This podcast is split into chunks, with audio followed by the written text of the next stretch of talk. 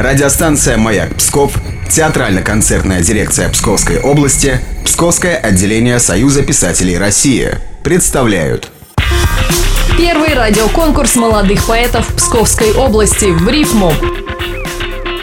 Наталья Папина. Стихотворение она пишет с 20 лет, ведет свою поэтическую группу в социальных сетях и считает, что в любой сложной ситуации нужно читать стихи. Послушаем Наталью Папину и ее стихотворение под названием «Детский мир».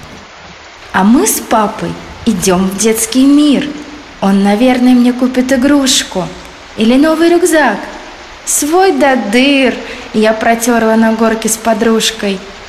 А быть может, он купит мне мяч – чтобы с братом в футбол мы играли, или целый учебник задач, чтоб меня их решать заставляли.